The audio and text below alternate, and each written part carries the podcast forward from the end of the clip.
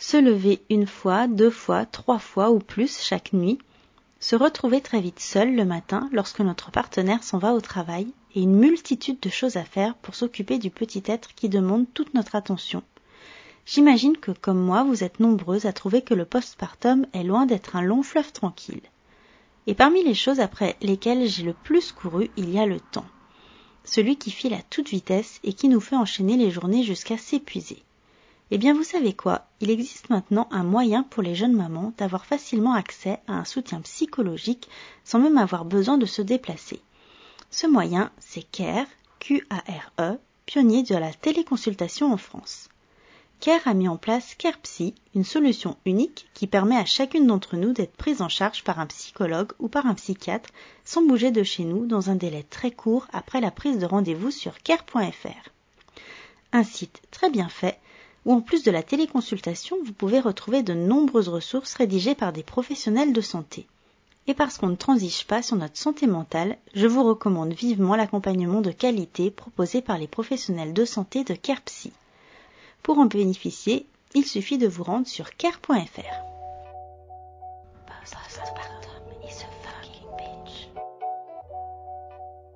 C'est une maladie qui me fait pas mal physiquement, mais elle fait mal moralement et qu'on ne peut pas contrôler par euh, des radios, une échographie ou un bilan sanguin. Donc euh, du coup, euh, il y a cette, vraiment cette notion erronée de une sorte de vue de l'esprit. Alors que c'est pas le cas. Il y a des, vraiment des neurotransmetteurs, des hormones qui diminuent dans la dépression. Bienvenue dans le quatrième trimestre, saison 2. Dans ce 29e épisode, j'ai voulu évoquer avec vous un sujet qui me tient particulièrement à cœur, la santé mentale des mères et des jeunes parents de manière plus globale. Car oui, un accouchement et un postpartum sont des événements exceptionnels dans la vie d'un couple. Que cela arrive une ou plusieurs fois, c'est toujours un véritable chamboulement, positif bien sûr, mais pas seulement. Et pour prévenir la dépression postpartum qui touche jusqu'à 20% des mamans, il est important de communiquer pour connaître les symptômes et ne pas avoir peur d'en discuter avec un professionnel. Dans cet épisode, je vous propose donc de lever les tabous afin de vivre le plus sereinement possible votre quatrième trimestre.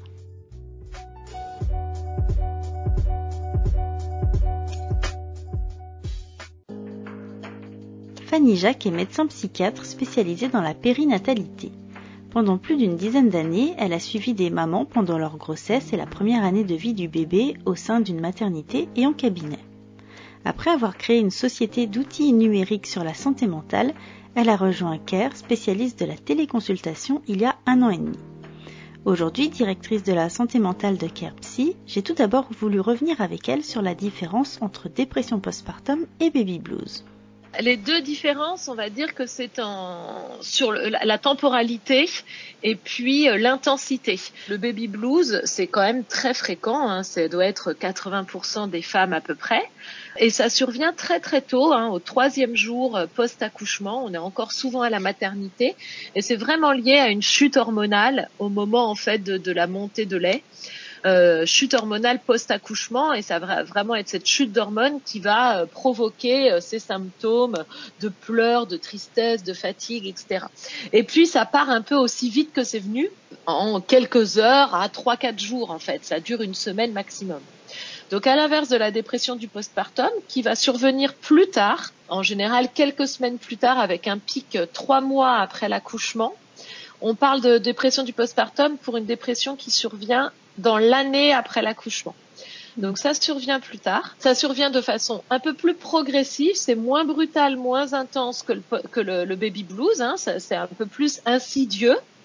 Et puis, hélas, pour le coup, euh, bah, ça dure bien plus longtemps. On parle d'une véritable dépression, donc euh, ça va durer euh, plusieurs mois à même une année. Fort heureusement, hein, c'est moins fréquent. Hein, baby blues, on parle de 80% de, des femmes. postpartum, dépression du postpartum, on parle de 13, 15, 20%. Les chiffres justement sont assez inexacts parce que c'est dur à diagnostiquer pour deux raisons. Parce que euh, il y a une méconnaissance du sujet, même certains professionnels de santé euh, n'y pensent pas spécialement. Et la deuxième raison, eh bien, c'est euh, le sujet un peu tabou qui fait que les femmes le, le gardent quand même pas mal pour elles. Un récent sondage OpinionWay pour CARE a révélé que 30% des jeunes mères reconnaissent avoir connu un épisode dépressif. Mais sur cette part, très peu franchissent le pas de la consultation auprès d'un psychologue. Une démarche pourtant vitale selon Fanny Jacques. Un peu comme toute forme de dépression, tout d'abord c'est important pour soi, parce que euh, il faut considérer une dépression euh, non soignée ou mal soignée un peu comme une entorse à la cheville euh, non soignée. Vous voyez, la première entorse, vous vous la faites parce que vous avez quand même un gros accident de ski, admettons.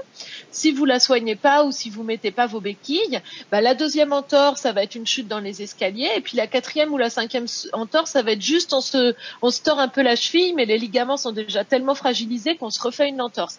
La dépression, c'est un peu pareil. La première dépression, on va la faire sur un, événement un peu grave, mais si on la traite pas bien, bah, on va être fragilisé.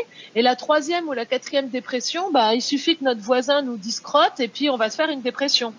Donc euh, la dépression pas soignée ou mal soignée, ça a un risque de revenir. Donc ça déjà c'est la première raison. Et la dépression du postpartum, bah, ça n'implique pas que la maman, mais aussi toute la cellule familiale et notamment le bébé, et si la dépression n'est pas soignée, maintenant les études montrent qu'il peut y avoir un impact sur le développement psychomoteur du nouveau-né. Et comme toute forme de dépression, des signaux avant-coureurs peuvent être détectés chez la jeune mère.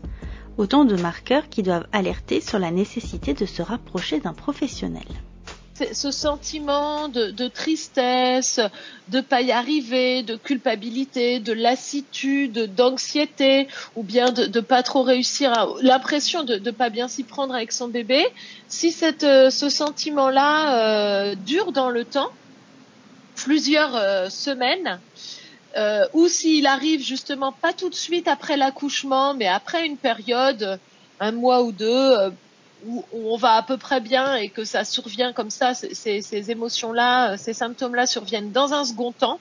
Et puis surtout, voilà, si ça dure et qu'on voit que ça commence à avoir un impact, impact euh, sur le fait qu'on s'occupe peut-être moins ou trop ou différemment de son bébé, ou impact dans notre couple également. Euh, bah là évidemment euh, c'est que c'est que c'est pas normal. Il faut pas attendre en se disant c'est normal, ça va passer, c'est parce que je viens d'accoucher quoi. Non, c'est pas normal. Rien de normal effectivement, d'autant que cet état dépressif peut avoir un impact dans le couple puisque la maman elle est malade. Et encore une fois, je, je, c'est pas de sa faute, hein, c'est pas parce qu'on souffre d'une dépression que c'est de, de notre faute et qu'on est une mauvaise mère, pas du tout. Euh, si on est diabétique après l'accouchement, c'est pas de notre faute. Et ben si on a une dépression, c'est pas de notre faute non plus. Mais comme la maman elle est malade, bah forcément elle va peut-être s'occuper différemment de son bébé, elle va avoir moins de temps, elle va être plus fatiguée. Et du coup bah ça va impacter euh, le père qui va se retrouver à avoir un rôle central qui va devoir être mobilisé pour maintenir un contact avec euh, avec le bébé, euh, qui va peut-être, enfin voilà, qui va devoir gérer la fatigue de la maman, sa tristesse, et donc bah c'est déjà que l'accouchement c'est pas une période facile pour le couple, bah là euh, ça, va accentuer des problématiques éventuelles. Le tableau est donc dressé, des mamans en situation de mal-être et un déséquilibre qui se forme avec le coparent, en clair l'opposé du bonheur imaginé pour sa vie de famille. Reste qu'évoquer la santé mentale est toujours tabou en France. C'est l'avis partagé par Fanny Jacques c'est vrai que dans certaines sociétés, je pense notamment à, l'Amérique du Sud, c'est vraiment euh, rentré euh, dans, enfin c'est une pratique courante. Hein. On, va chez le psy comme on va aller chez le coiffeur. C'est même on a un coach mental qui est un psy comme on fait on fait du coaching physique. Et, c'est même plutôt l'idée, c'est plutôt il faudrait être fou pour pas consulter. Mm. Euh, voilà, euh, quand on sort de l'adolescence, tous les ados vont voir un psy euh, pour faire le point avant l'âge adulte, etc. En France, c'est vrai que c'est encore très très tabou. Je pense que c'est lié à la, déjà bah, à la, l'histoire de la psychiatrie française, ces gros hôpitaux psychiatriques qui ont émergé euh, fin du 19e, début 20e et qui ont donné une image quand même à la psychiatrie qui fait un peu peur, quoi. La camisole de force, euh, les, euh, les gens qui sont enfermés dans des salles avec des matelas partout, etc. et, puis on a la culture française, c'est vrai qu'on est toujours dans l'idée de si on veut, on peut. La dépression, ça reste encore quelque chose, une faiblesse, considérée comme une faiblesse, un manque de, volontarisme. Euh, il suffit de serrer les dents, de se mettre un coup de pied aux fesses et ça devrait repartir. On est encore en France dans cette philosophie-là, du moins peut-être la génération euh, euh, née dans les années 30, 40, 50, ils sont encore dans cette image-là de, de la psychiatrie et de la dépression. Alors que la dépression, je le rappelle, c'est une maladie et que demander à quelqu'un d'aller mieux tout seul quand il est déprimé, c'est comme demander à quelqu'un d'aller mieux tout seul quand il s'est cassé une jambe ou quand il a l'appendicite. Hein. Ça marche pas. C'est une maladie qui ne va, qu'on ne voit pas, qui est une maladie, on va dire, de la tête, et donc on se dit, bah, à force de volonté, ça devrait pouvoir euh, se résoudre. C'est une maladie qui ne fait pas mal physiquement, mais elle fait mal moralement et qu'on ne peut pas contrôler par euh, des radios, une échographie ou un bilan sanguin. Donc euh, du coup, euh, il y a cette, vraiment cette notion erronée de une sorte de vue de l'esprit. Alors que c'est pas le cas. Il y a des, vraiment des neurotransmetteurs, des hormones qui diminuent dans la dépression. La bonne nouvelle, c'est qu'avec une bonne prise en charge, on peut se sortir d'une dépression postpartum. Mais comment? Fanny Jacques nous donne la réponse. La première étape est c'est déjà la, moitié du travail de faire, c'est d'aller consulter. Euh, peut-être tout d'abord son médecin traitant ou d'en parler à la sage-femme qui nous a suivis en postpartum ou à son gynéco, passer un petit coup de fil pour en parler et ensuite trouver le psychologue ou le psychiatre si possible, dans le meilleur des cas, spécialisé dans la périnatalité, mais il y, en, a peu en France, donc c'est pas toujours évident. Voilà, en tout cas, un professionnel de la santé mentale, c'est quand même bien euh, pour pour son suivi, sa prise en charge. Et puis après, eh bien, selon la situation, euh, si la dépression euh, du postpartum, elle est quand même vraiment installé, on va dire, il n'est pas impossible de devoir prendre un traitement antidépresseur. Il y en a qui sont pas incompatibles avec l'allaitement. Hein. Moi, je, pendant 15 ans, c'est le type de souci que j'ai traité chez les femmes, donc il euh, y, a, y, a, aucun, j'ai jamais eu d'accident, il hein, y a aucun problème. On peut prendre un traitement antidépresseur et allaiter. Il faut juste être très bien suivi, bien sûr. Euh, et puis parfois, bah, il y, en a pas besoin. Il euh, y a besoin d'un travail de psychothérapie, d'un suivi rapproché, peut-être parfois d'un petit quelque chose dormir, d'une mise en place aussi de, de différents soutiens pour le bébé et pour la maman, pour la soulager. Euh, et puis, bah, ça finit bien sûr par rentrer dans l'ordre, mais ça rentre plus vite dans l'ordre si jamais on est pris en charge, ça c'est évident. Dans certains cas, la dépression postpartum demande une prise en charge particulière pour la maman. Elle est alors admise en unité mère-enfant. Il y en a quelques-unes à Paris, quelques-unes en France. Alors c'est dommage, c'est pas encore assez euh, déployés, hein, il n'y en a pas beaucoup. Mais alors là, on parle des, situations un petit peu extrêmes où, hélas, bah, la maman, dans un premier temps, va avoir besoin d'être hospitalisée. Et donc, pour ne pas la séparer de son bébé, puisque l'idée aussi, c'est de maintenir le lien, le risque dans la dépression du postpartum, c'est que l'attachement avec son bébé se, fasse mal, bah, parce que la mère, hélas, elle a d'autres chats à fouetter parce qu'elle n'est pas bien. Et, et donc, pour maintenir le lien, on hospitalise la maman. Euh, avec son bébé dans une unité qui ressemble finalement à une petite nurserie et euh, où on n'a pas l'impression d'être en psychiatrie, euh, bien heureusement. En parlant du lien entre une mère et son bébé, il est important de déculpabiliser. On ne le répétera jamais assez, il n'y a pas de mauvaise maman. La dépression postpartum ne signifie pas d'ailleurs qu'aucun lien ne se créera avec son bébé. Ça peut être un facteur de risque, euh, surtout encore une fois si la dépression n'est pas prise en charge, hein, parce qu'une dépression, ben, ça fatigue, ça évidemment, euh, ça, ça, rend triste, et donc encore une fois, on est tellement préoccupé par ce qu'on a dans sa tête qu'on a du mal à s'occuper de son entourage, euh, mais c'est pas du tout systématique. Et puis encore une, ça, ça, se rattrape, si j'ose dire. C'est pas grave parce que euh, il y a rien d'irrécupérable, même si pendant quelques semaines ça a été un peu flottant, le lien il se fait. Et ce qui est extraordinaire avec les bébés, c'est qu'ils ont une capacité d'adaptation à toute épreuve et que de toute façon, même si nous on a du mal, bah, le bébé en fait il s'adapte à sa maman quoi. Souffrir de dépression, ça ne veut pas dire être une mauvaise mère.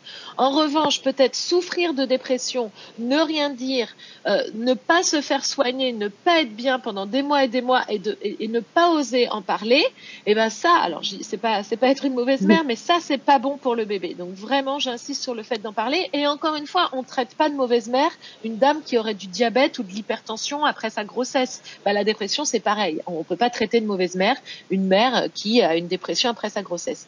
En revanche, il faut qu'elle se soigne parce que sinon ça impacte le bébé.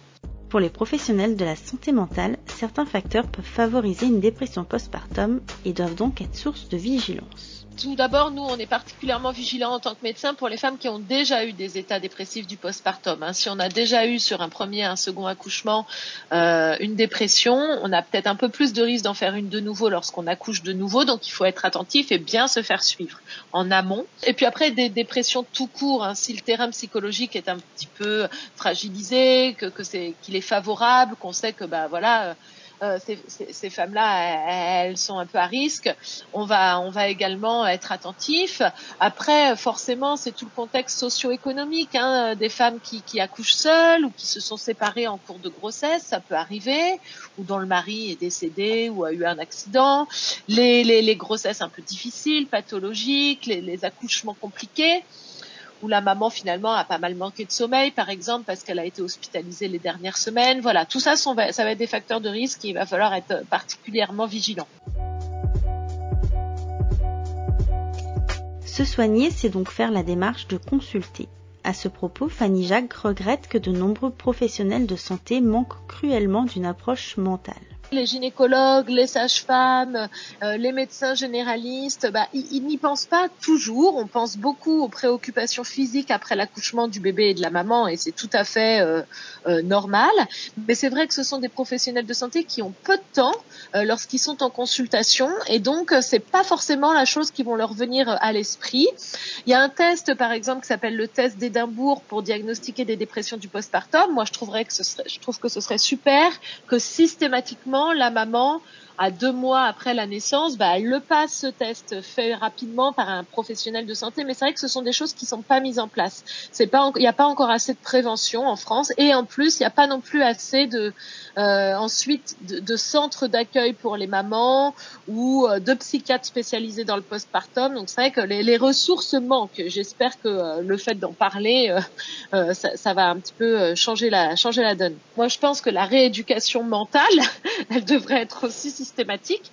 On devrait pouvoir avoir trois, quatre séances prises en charge par la sécurité sociale pour aller parler euh, avec un psychologue ou un psychiatre de, de, de la vie d'après bébé, quoi, parce que euh, c'est important. Il y a quand même un chamboulement énorme.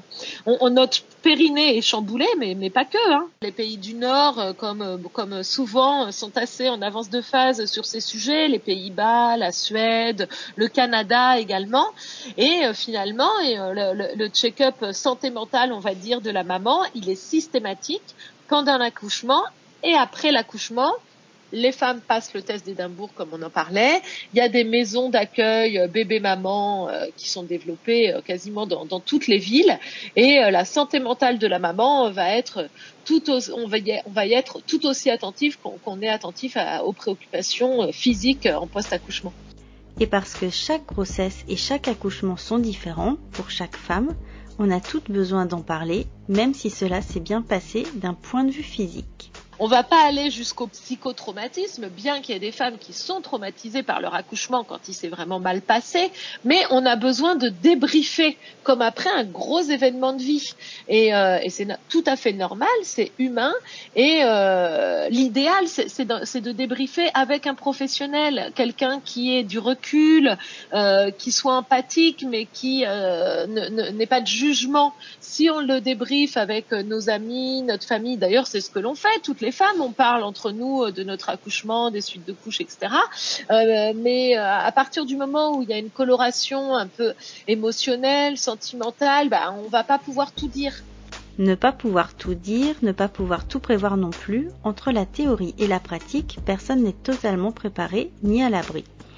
Maman de quatre enfants est particulièrement impliquée sur la question, Fanny Jacques nous l'a confirmé les cordonniers sont les, sont les plus mal chaussés, comme on dit. Euh, alors, j'ai pas eu de dépression du postpartum, mais des gros baby blues bien cognés, euh, ça, je, je connais bien. Bien heureusement, je, je savais à peu près euh, me situer et, ce que c'était, mais oui, oui, évidemment, j'en parlais avec mes consoeurs psychiatres. Il y a même une fois où j'ai rappelé mon gynécologue parce que je, je trouvais que j'étais vraiment pas en forme et que j'avais besoin d'un avis extérieur parce que quand on est le nez collé à la vitre, bah, on, on arrive, on, quand c'est pour soi-même, on n'est jamais très très bon juge. Donc oui, j'en ai discuté avec ma collègue psychiatre qui était installée avec moi et avec mon gynécologue de l'époque. En fait, la, la, la, la, chose que je ne savais pas, c'est comment moi j'allais réagir, puisque comme je vous le disais, c'est pas du tout qu'une question de volonté. On a beau faire de la prévention, on a beau être préparé, bah, il y a le chamboulement hormonal, il y a le sommeil, il y a le, le, bébé aussi, hein. il y a des bébés qui dorment, il y en a qui dorment pas, et puis il y a le mari, hein. on peut pas savoir comment le mari lui-même va réagir, donc ça se passe pas quand même complètement comme prévu. J'étais préparée à savoir ce que c'était, c'est-à-dire à, guetter un petit peu les symptômes. Et ça, pour toutes les femmes, je pense que c'est important, sans, faire une fixation, mais quand même de, guetter un petit peu des signes avant-coureurs de ce qui pourrait être une dépression pour pouvoir prendre euh, en charge tôt. Donc voilà, moi, j'avais ça en tête et je me disais qu'il fallait que je fasse attention, parce que ça se passe jamais complètement comme on a prévu. Euh, tous les éléments peuvent pas être contrôlés par nous. Hein. Et le coparent dans tout ça. Si la dépression postpartum est tabou pour les jeunes mamans, elle l'est encore plus pour le partenaire. Pourtant, Fanny Jacques l'affirme, l'état dépressif peut aussi bien toucher l'un ou l'autre membre du couple. J'avais vu passer il y a quelques années de, l'OMS euh, euh, justement une invitation pour toutes les sages-femmes du monde entier à mieux considérer euh, les papas parce que, alors on appelle aussi ça la dépression du postpartum des papas, euh, ça existe également. Hein, euh, voilà, les, pères, il y a à peu près, je crois, je sais plus, à peu près 15% des pères qui disent qu'ils ont peut-être traversé un épisode dépressif. Souvent, ça, ça apparaît plus tard, hein, c'est plus de l'épuisement. Ça apparaît six mois à un an après l'arrivée du bébé. Et puis, euh, ça, ça, va surtout se manifester par un, des stratégies d'évitement. Hein, ils vont avoir du mal à, à, à s'impliquer euh, dans, dans, cette arrivée du bébé. Et puis, euh, ça vient parce que bah, pour le père, encore plus que pour la mère, la paternité, c'est vraiment pour le coup du jour au lendemain. Euh, eux, pendant neuf mois, ils sont quand même vraiment très extérieurs à tout ce qui se passe. Donc, ils vont, on va leur mettre d'un seul coup, d'un seul, un, bébé dans les bras. C'est pas facile là d'un seul coup d'occuper ce, ce poste assez central de la famille. Donc oui, ça existe également. Et alors là, c'est encore plus oublié que les dépressions chez la maman, hein. Déjà, il y a une forme un peu de honte euh, de, de papa qui se dit, euh, moi, j'ai un peu rien fait, je lui ai juste dit de pousser et puis je lui ai mis du, brumisateur sur le visage. Euh, donc, je n'ai pas tellement le droit de me, de me plaindre. Il y a déjà ça. Et puis, encore une fois, dans la culture française, années 50, le père, ça reste quand même le pilier de la famille, celui qui assure, qui apporte l'argent dans le foyer et donc euh, il n'a pas vraiment le droit de craquer en fait. C'est pas parce que le père fait une dépression du postpartum que la mère le fait également. Hein. Euh, ça, ça n'arrive pas euh, en même temps et aux deux. donc pour le coup, la voilà, l'un n'entraîne pas l'autre, hein, heureusement. Donc c'est la maman hein, souvent qui va quand même être alertée, mais c'est vrai que c'est mal diagnostiqué également parce que souvent ça va être des papas qui vont être irritables, qui vont euh, sortir du bureau et puis traîner avant de rentrer à la maison et rentrer à la maison qu'à 20h30 quand le bébé est couché, euh, qui vont se trouver des activités sportives à faire le week-end pour éviter d'être avec le bébé. Donc au début, les mères, elles vont pas penser que ça peut peut-être être lié à une forme de dépression. Elles vont plutôt se dire que c'est euh, un désinvestissement de, de la vie de famille et ça va provoquer des disputes. Pour impliquer les deux parents, mieux connaître les symptômes et finalement éviter de plonger dans la dépression postpartum, Fanny Jacques préconise de consulter en couple. Une solution qu'elle a mise en place et éprouvée depuis longtemps. Moi, je, je, recevais systématiquement le couple. C'est pour ça que là, par exemple, chez Care, on fait de la téléconsultation. Et moi, je trouve ça génial parce que voir un couple ou même une famille euh, en consultation en cabinet, c'est jamais très facile à organiser. En téléconsultation, c'est quand même beaucoup plus simple de cueillir tout le monde sur son canapé et de pouvoir se, se parler tous.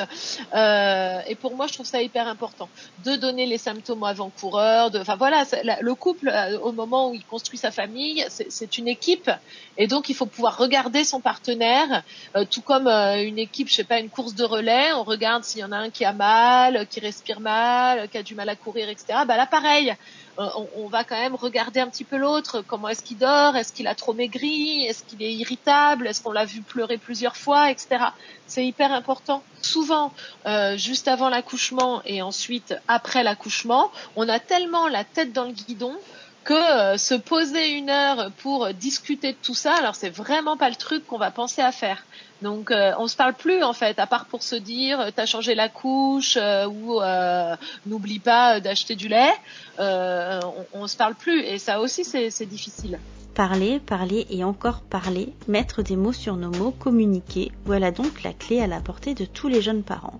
Et ce, quelle que soit la situation initiale à l'arrivée d'un bébé. Il vaut mieux aller faire une consultation où finalement le professionnel de santé va vous serrer la main en disant tout va bien, c'est super, vous allez bien, ne vous faites pas de soucis, et ça sera une consultation mais qui sera jamais à perte, plutôt que de ne rien faire et de se retrouver avec ben, un arrêt de travail de plusieurs mois, un traitement, euh, un bébé du coup un peu ronchon, etc., etc.